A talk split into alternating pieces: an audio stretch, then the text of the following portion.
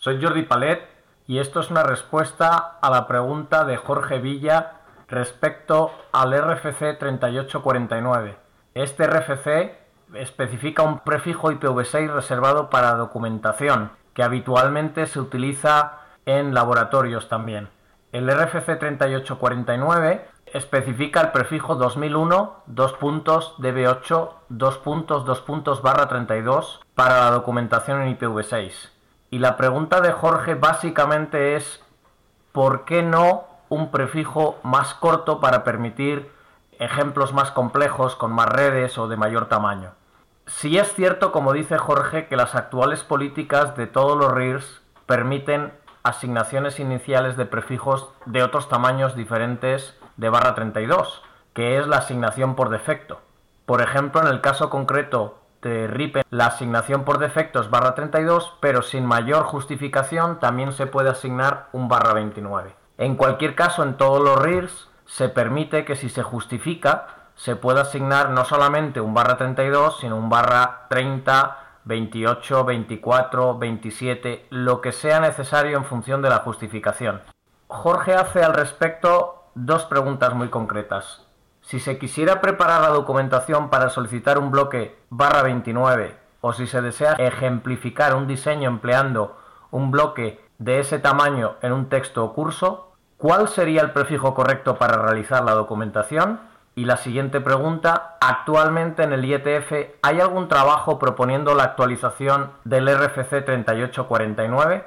Bien, la respuesta a estas preguntas yo la tenía más o menos clara, pero por si acaso la he demorado un poco porque he hablado personalmente con los tres coautores de este, de este documento, del RFC 3849, y así he refrescado la realidad de la historia y no solamente acudir a, mi memoria, ¿no? Los, autores con los que he hablado son Jeff Houston, que en aquel momento estaba en Telstra, eh, Ann Lord, que estaba en APNIC, y Phil Smith, eh, que estaba en Cisco. Actualmente Jeff Houston, por ejemplo, trabaja también en APNIC. Lo que ellos me han confirmado, y era, como digo, la idea que yo tenía, es que no es necesario utilizar un prefijo más corto para poner un ejemplo en un curso o en una documentación. Simplemente lo que haces es acomodar las diferentes subasignaciones del prefijo de documentación a un ejemplo con redes eh, o con bloques de direcciones para redes de, de, menor tamaño. Realmente yo creo que eso es incluso bueno para los, los alumnos porque les haces el ejemplo con un barra 32 y sin embargo ellos van a tener que hacer el ejercicio con otros tipos de tamaños de redes que no necesariamente van a coincidir luego con la realidad. Por otro lado, realmente no tendríamos límites si dijéramos, ¿qué hacemos? ¿Qué utilizamos como prefijo de documentación? Utilizamos en lugar de un barra 32 un barra 29. Y si luego surgen ejemplos de ISPs que necesitan un barra 24, que ya los hay, o un barra 19, entonces no tiene mucho sentido ir ajustando este RFC a cada posibilidad que vaya surgiendo en la vida real de los prefijos que necesitan los ISPs. Bien, ellos me han confirmado además que cuando se escribió este documento, las políticas de, asignación eran todas del barra 32 como asignación eh, inicial y se pensó también que el número de bits fuera coincidente con los dos primeros bloques de 16 bits en hexadecimal de una dirección IPv6. Como sabéis, el 2001 DB8 tenemos los 16 primeros bits que son el 2001, los 16 siguientes que son el 0 DB8. Lo que no tendría mucho sentido, sería menos práctico quizás, sería partir el DB8 por la mitad. De alguna manera complica más el esquema y sin embargo, si lo quieres hacer más complicado, lo puedes hacer con los siguientes 16 bits. Es decir, que a la hora de enseñanza de IPv6 realmente te da un poco igual hacerlo de una forma que otra. Pienso que Jorge está preveyendo que cuando justificas un prefijo ante un RIR menor que barra 32, que hagas el ejemplo del plan de direccionamiento muy detallado.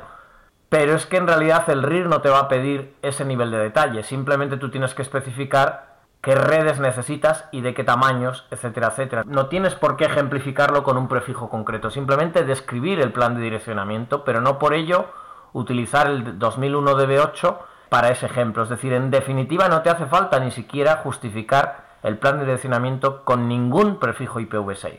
Ahora bien, he confirmado con los autores de este documento y con APNIC que por si acaso, cuando APNIC bloqueó este prefijo en su base de datos, para que no fuese asignado a nadie más, sino que se dedicaba exclusivamente a, a este RFC, tuvo la precaución de en lugar de reservar solamente un barra 32, está reservado el barra 28 completo. ¿Eso qué quiere decir? Que aunque actualmente no hay ningún trabajo en este sentido en el IETF, yo pienso que realmente no es necesario, pero si, si alguien se anima, si alguien considera que realmente es imprescindible y que la comunidad en IETF va a lograr alcanzar consenso al respecto, se podría presentar una versión bis del RFC. Entiendo que sería en el grupo de trabajo B6Ops, seguramente, quizás en Sixman, no, no, no, no lo sé muy seguro ahora mismo, pero, pero vamos, no sería mayor problema presentarlo los dos grupos y que entre los dos se pusieran de acuerdo cuál de ellos, mm, digamos, eh, recoge la, la bola y describir en ese RFC la propuesta de cambio a que sea un barra 28 previamente habiendo consensuado con APNIC que efectivamente va a aceptar extender esa asignación. La reserva está hecha, pero APNIC tiene que aceptarlo. Yo creo que con mayor detalle incluso que el que esperaba Jorge le he respondido. He tenido la curiosidad, como digo, de hablar con los autores y, confirmar que mis, mis, ideas al respecto eran, eran correctas, ¿no? Y efectivamente así me lo han confirmado. Pues nada más, muchas gracias.